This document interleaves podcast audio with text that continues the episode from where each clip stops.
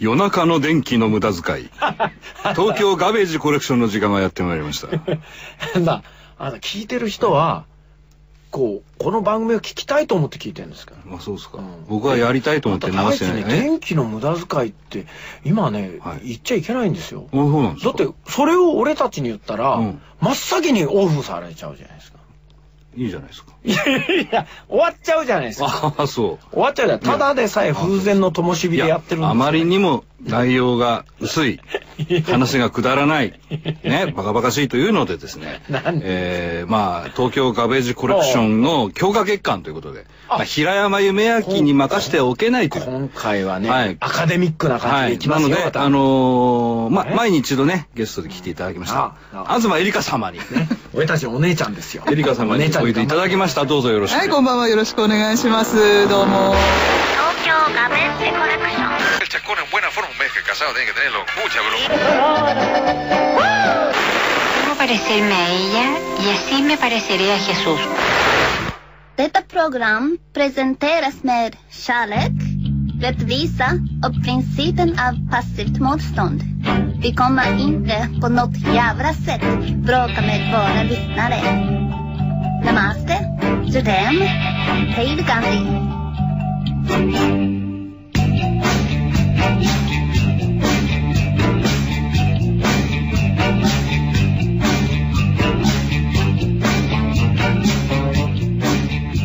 あのー書評家でいらっしゃいますので、はい。まあ、今日もですね、気になる本を、はいえーチョイスして持ってきていただきました。まああの小説家のお二人に小説をねなんかおすすめしたりするのもなんか変だし。うんだからといって二人の小説を褒めるのもなんだし。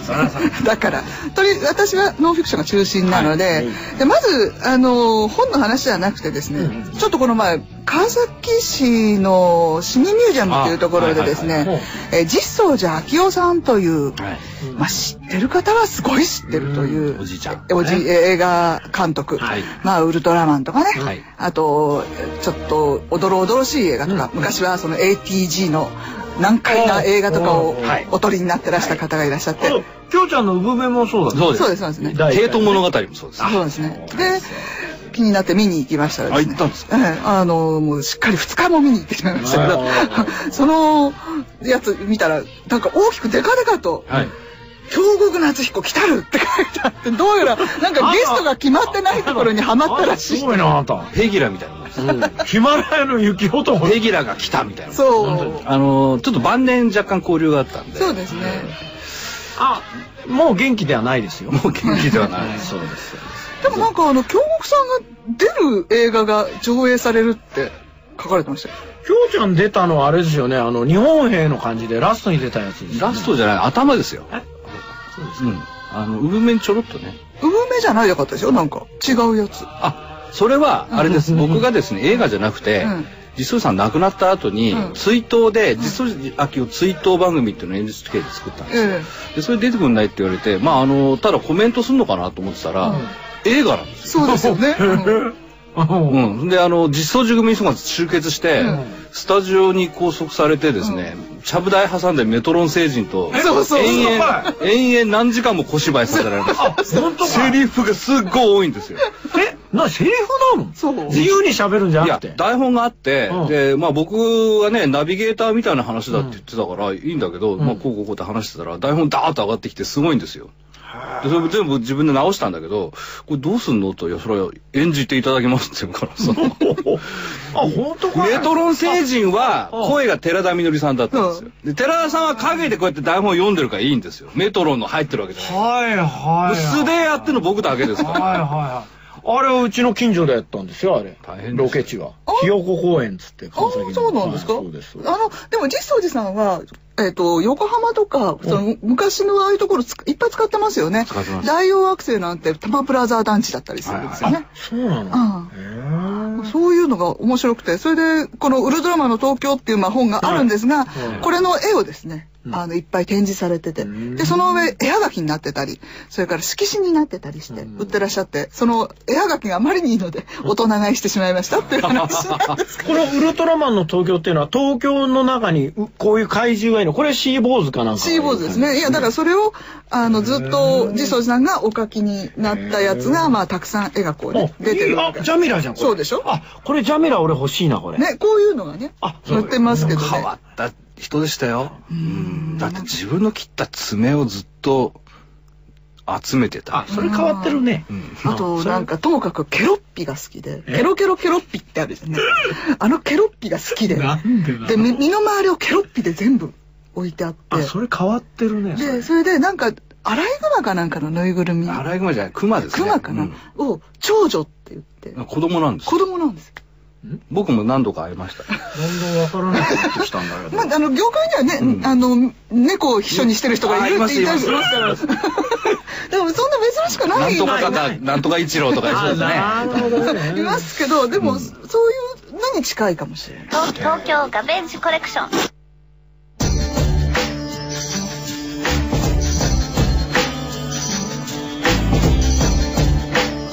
続いてはですね、まあ今もうそろそろ収束というか皆さんの中ではいろんな意味で少しあの落ち着いてると落ち着いてきているかもしれませんが、まあ、震災の、はい。はいでまあその後いっぱい本がしてましたよね。ね結局のところまあやっぱり皆さんの頭の中には原発がいっぱいあるんでしょうね。まあ原発に関して言うとね、これは世界的な注目を浴びてしまったし、今回に関しては地震、津波のね、あの被害というのをまあまあ忘れられないことだろうけれど、あれってやっぱり一回終わっちゃうと、あとはもう立て直すばっかりなんですよね。その時が一番悪いのでね。うん。うん。だけどこれに関して言うとやっぱりプレゼンテーションの悪さも含めてどんどん悪くなって未だに続いてるっていうね、感じがある基から。本さ原発例えば今のさその地震と津波に関してはそのまあ天災だっていう考え方はさ割とまあすっきりはしないけどさまあ天災だろうってことだよね。地震にしたっていつ起きるか津波の関係にもしてもそうだけど。原発に関しては当初はだよ当初は天災によって発生してしまった、まあ、人災割合っていうのがさ100%の中で例えば2割ぐらいの考え方3割ぐらいの報じ方だけど今ボッコンボッコン出てきちゃってもうほとんど9割ね。ねえ、うん。でこの原発事故が起きた段階で日本国民の誰一人もこの影響を受けない人は出てこなくなったんですよね。その通りですね。日を追うごとにごとにだってそうでしょ、川崎の平間でこの間今年プールやらなかったんですよ、市民プールを。川崎ですよ、ん。なんでやらないかって言ったら、落ち葉からなんか出たらしいんですよ。何ベクレルかだからえ枯れ葉からそんなに出んのかいってしかも。僕今回驚いたのはね、この事故が起きるまで原子力発電に対する認知度の低さ。そうはい。そっちに驚いた、はい。なんでそんなこと知らないの？とかね今報道してることを初めて知るかのようにみんな騒ぐわけですけど知っててや使ってたんじゃないの？って僕は思いました、その通りですよね、でも実際本当にもう大丈夫ですよ、うん安全ですよって言われてそういうのが刷り込まれて。そこから先に進んでなかったってことでしょ？そう。でもうその昔それこそ60年代から70年代の初めぐらいに、えー賛成反対ってやってた人たちも結構もうお年になっちゃってるわけじゃないです。か。でその後の人たちっていうのは、もう、まあ、ああるんですよ元から、原発っていうのは。そうね。だってもう40年ですからね、でその原発に関していくつかのあの本でもちろんねその何が安全だとか、はい。これがいいとかっていうのは正直ね分かんないんです私も。でいっぱいいろんなものを読んだけど、よくわからない、実際。であとはそのお子さんがいるお家ですとか、それから自分たちはもう年老いていくだけだからいいとか、それはそれぞれ個々の考え方でやっぱり行くしかないと思うけど、ただ基本的な知識として原発が何が起こってたのかっていうのを知りたいという方のための本を持ってきました、はいはい。で、私はあのだいぶ前から原子力発電所って原発についてまあ賛成反対も含めてどっちでもない本を探してたんです。なるほど。はいはい。なるほどね。賛成でもない反対でもない、うんでその中で一番いいのがこのた武田徹さんの「私たちはこうして原発大国を選んだ」っていう本なんですが、うんうんこれは34年前に、えー、と文庫になったんですが「格論」っっていう核は原、はい。ねニュはい。ニュートリアル、はい。核論っていう本で出てた本で、はい。この人はまあジャーナリストで、うん。あの評論家でいらっしゃって、うん。純粋に歴史的にどういう過程を経てきたかというのを、いいとか悪いといいとかか好きとか嫌いとかではなくね。純粋にただこう淡々と客観的にでこれはあの今のその状況を見るのに一番私はこうニュートラルでいいと思ったんですよ。うん。でこれをまずあのこれはあの中高新書で、えーまあ、文庫が出てからしばらくあんまり売れないので動きもなかったと思いますが今回この原発の関係で、えーラクレという新書版になってで加筆もされて出てるんです。でこれは今読んでもきちんとしてると思いますので、えー私のおすすめとしてはまずこれですね。うん。まずね、あの、煽ったりね、あるいはその逆逆にあの応援したりね、そういう変更があると、やっぱりどうしても筆がね、滑るでしょ。そう。うん、だからあの淡々としてってほしいでしょ。そう。だからこういうことに関しては。こういうことに関しては事実だけを踏まえ、うん。本当にそう思う。ねそういうものを淡々とこう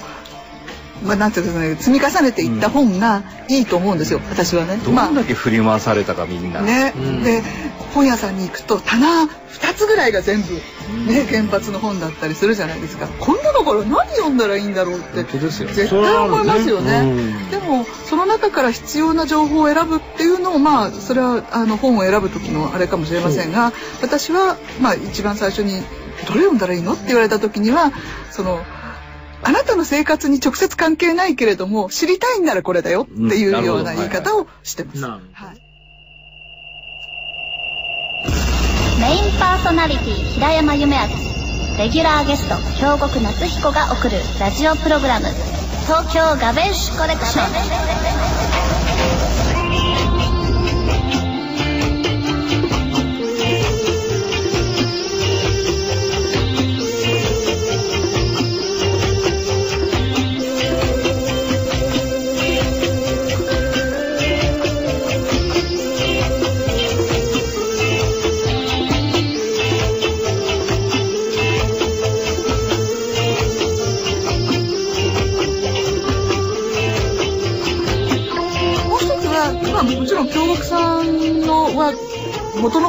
お持ちだからご存知だと思いますが水木しげるさんが、えー、と32年前です。かに書かれた、えー福島原発の闇」という本なんですがね。はい。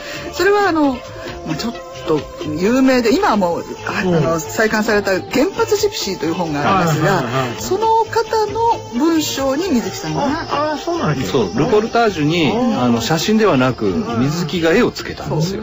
でまあその絵自体も水木さんの絵ですからすごいね。異様なね。ちょっとあちこちは目がまあ妖怪とか的なまあ妖怪的なというかそういうのでこれ自体はまああのそんなびっくりするような内容ってわけでもないんですがこう今一読されると、あの原発ジプシーって本も再販されましたけど、結構読みづらいので、こういうものでまず知っていただくのは、まあ、確かにねこれが32年前と今どう違うのかと言われたら私は分からないですが、ただ今のあの低たらくを見ているとどうなんだと。そうですね。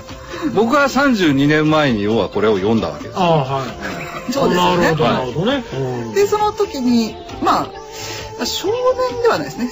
青年になる前の割と、はい。あの、うん。多感な頃に読んでるわけです、ね、読みだから結局その水木さんって戦争に関してもそうなんだけどあの本当に嫌だとか嫌いだとかっていうのないんですよね。うん。であの本当に事実を事実のまま書くのよ。今回の震災の時もあのねちょっとショッキングなあの、手がこう出てる絵とか書いたけど、あれってもう本当にそのまんまで、はいあの心ある人だって描けない絵だし、う逆に心ない人は描かない絵だし、うん。そのままなんですよ。で原発に関してもねだから要はそのこんなにひどいこともあるしこんな危ないと。だからこんないいとこもあってこうやって押してるやつもいるっていううんとてもニュートラルに描いてくれるんですよ。でもそのニュートラルな水木をしてこういう絵を描かしてしまったという。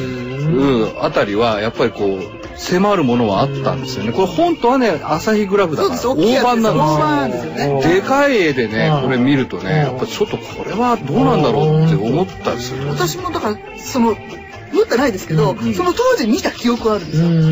で今回これが、まあ、8月出たばっかりですけど、うん、これが出るっていうのですぐ買って、で読んだ時にああでもすごいなと思いましたね。やっぱり、単純に32年前にこれを書いたという自体が。今ね32年後に出すつもりで書いたみたいな風に読めるぐらいに書いてあるんですだから結局ね何にも変わってないわけ。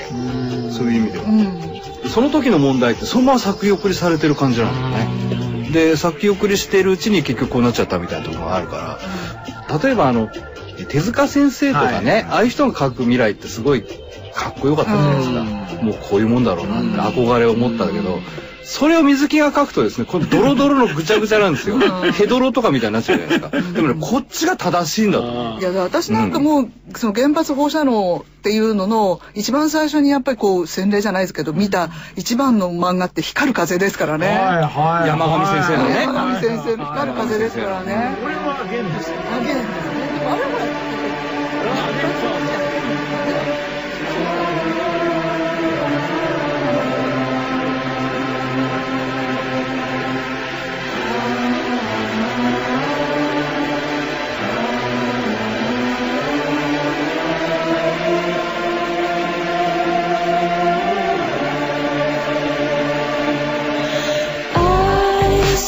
the summer on my back.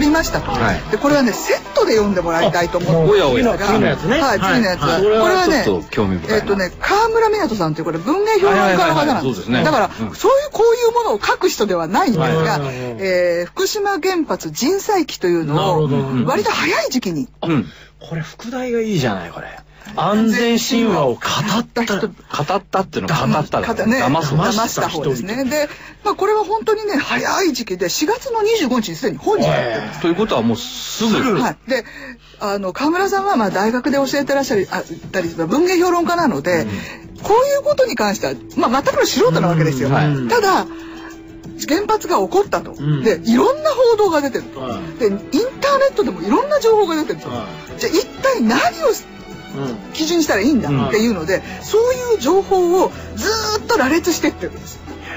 なるほど。いろんなものをただ出てきた情報誰が何を言って誰が何を言ったかと誰だったかっていう。で,、うん。で新聞では何を言ったインターネットではこう言ってるっていうふうなものをこう書いて後の検証にしようとして出された本なんですよ結局。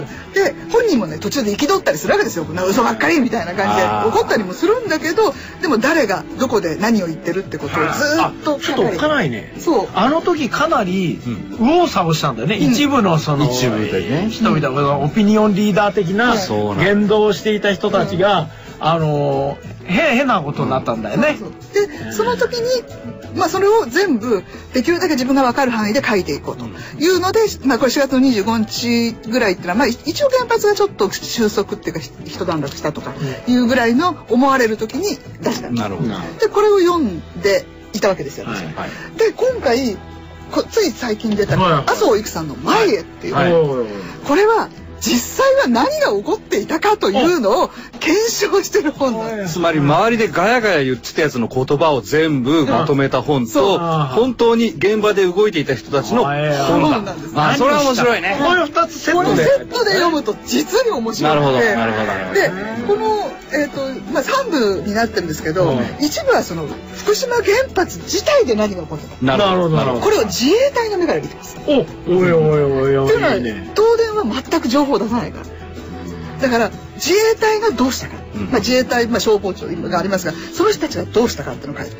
もうね震えるくらい怒るよ。だけどさ 第一話だよ。ああいうさ日本がねもしかしたら壊滅してしまうような事故が起きた場合が指揮権発動とか出さないわけ。その電だって東電なんてただ一企業体なんでしょ、指揮権発動は出さなかったのはちょっと不思議だよね。いやこれを読んでると本当に東電の人たちは情報を出さないんですよ。全く。だからあの自衛隊の人たちが右往左往するわけよ。で、まあ、除染みたいなのがあるから、そこに行かせてくれって言うじゃないですか、でそうすると向こうの企業の人がポッと出てきて「うん。え？できないの？できないならなんとか企業にやらせようか?」って言うんだって。自衛隊の人がね怒り狂ってるんですそれは確実に何そのさあの映画さん読んだ時にこれで事態を悪化させてる部分っていうのは読めてくるわけ。まあ多分ねそれよりも何よりもよくよく何も起こらずにっていうか今あ私たちがいいるよねって思うんですよ。本うん。そういうのがこれにあまああのそれが一部が自衛隊、はい。二部は道路を作った人たち。ね、うん。で、えっと三部が、えっと実は、あの役人がダメだダメだって言われてるけど、実際全部守ったのは役人だったっていう、役人の表に出ない役人の話。あこの役人の話かっここいいんですよ。役何？いわゆる官僚とかと言われてる人たどちじゃなく？お表に出てる人ではなくちゃんともう現場の官僚ね、うん。官僚とか現場の役人、ね、役人。うん。だから東北管内の役人の人たちは全部現場判断で全部やったわけですよ。あで一番偉いと思ったのは、その市市とかあの県とかの人がもうぐちゃぐちゃになっちゃってる。ん。です人がいなくなっちゃってるとこもあるでしょ。うん。多い少ないもあるしねまあであともういなくなっちゃってうん。るそういうところに中央から人を入れたのね。で中央で分かっている人たちをまあまだ2人じゃないへ言い方は変だけど、直接そこに投下していって、その人たちに指揮させたんですよ。そうすると中央官庁に何かやってくれって言っても中央官庁の連中で「ええねなんとかしないやつなんか分かりゃしないのに」と思うと、そういうのが出てきてダーって話してで「あなた誰ですか?」って言うと「なんとか省の誰々です」って言ってその全部ができるようになったっていうのをシステム構築した人がいるんですよ。その人に首相になってもらったらいいんじゃないか？その人出してその人にその人に首相になってもらえばいいじゃない。そうねうまくいきゃいいんだけどね。政治家じゃないから。あまあでもそういうのでさっき言ったその福島原発人災期とこの麻生育さんの前をペアで読むと大変面白いあことれはいうちょっと俺話帰りに買って帰ろう。ん。う。ぜひぜひ。前とあと人災記ね。これは本当に、えあのその時何言われたことと、ん。本当は何だったのかかっていうののらペアですよ。ね。本当は何だったかっていうのを読んだ後に、ん周りの人たちの話を読むと、ん。それはそれで腹が立つかもしれないね。あ読み方としてね。かなりいい加減なこと言ってましたよ、うん。みんな。そうでしょうね。ん。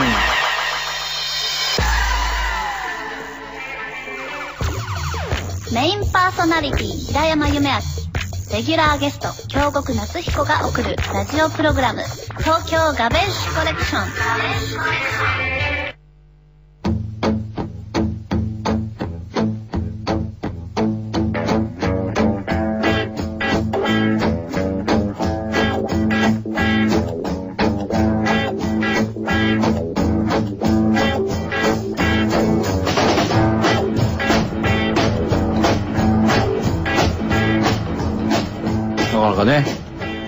話は尽きないです。あんまりねあんまりねこのエリカ様のねうん。紹介してくれる本が面白げなので来週も行きましょうよあ、行く行くあ行く。ありがとうございます。また、あいやもうぜひよろしくお願いします。まだねあるんですよずっとさ、なんかコーナー持ってもらえんですよ。というかね もうあの僕が降りてもいいですよいや、それはやめて。それだけはお願い。それはいいですよいや、あなた降りたら誰が受けるんですか？大いや変になるからお願い。打ちっぱですよ 打ちっぱなし的な大いや体そうわかんなくなる打ち横で打ちっぱなししてる人がいて、でエリカ様が本の紹介をしていくそれもう番組として別個になっちゃうから。いいじゃないですかそれなんか、デスメタルいやいやいやいやどうなんですか？でなんかあの告知があるんじゃあないですか？そうなんです。あの、この前出させてもらった時に、あの、新しい新刊紹介サイトをはいはい出しまして、で、あの時、まあ、東京本図って言ったんですが、あの、東急ハンズに間違えられるっていう話になり、そのまま、えー本図という、HONZZ というサイトを立ち上げました。あのこれは元マイクロソフトの社長をなさってた成毛誠さんという方が、えー代表で、私はあの副代表なんですけど、うん。で。メンバーは10人ちょっといるんですけど、あとね20代から40代ぐらいの若いサラリーマンとか、それからまあえっ、とダンサーがいたり。おまあ、うん、あと、料理研究家がいたりとか、まあ、みんな男性なんですけど、うん、あの、本が大好きで、今まで自分でいっぱい読んでたけど、アウトプットするとこなかった人ね。これ面白かったよってね。うん、で人に言ってもその、まあ、一応ノンフィクションばっかりなので、私がここで一生懸命言ってあの2人は喜んでくれるけど世の中の人はあんまり喜んでくれないんですよ。でもね届けば届けばね、うん読みますよねそうですよね。ただやっぱりお量が多すぎてなかなか選べないから。でその10人十色でいろんなジャンルを毎日紹介しねます。ベストセラーってのはね売れてるからすぐ分かる、ノンフィクション系ってこんな面白い本があるのに、どれが売れてるか分からないのよそう。あるね。でやっぱりこう見て面白いかどうかって分かんないじゃないですか。わかんないですよ。読まないとね。でまたまたそのねタイトルなんかも木をてらいすぎてたりうん。何にも分かんなかったり。だからこの先達がね、うん。これいいよとかこれ、変だよとかどうだいと。いうのは結構ありがたいと思う。そう。でまあそういうことをしたいと思っていた私とそれから成毛さんが同じ目的意識を持ってでそういう人を集めたらみんなそういう結構できる人ばっかりが集まったので,、ん。やっちゃえと。でほぼ毎日誰かが更新するという。ゲアと。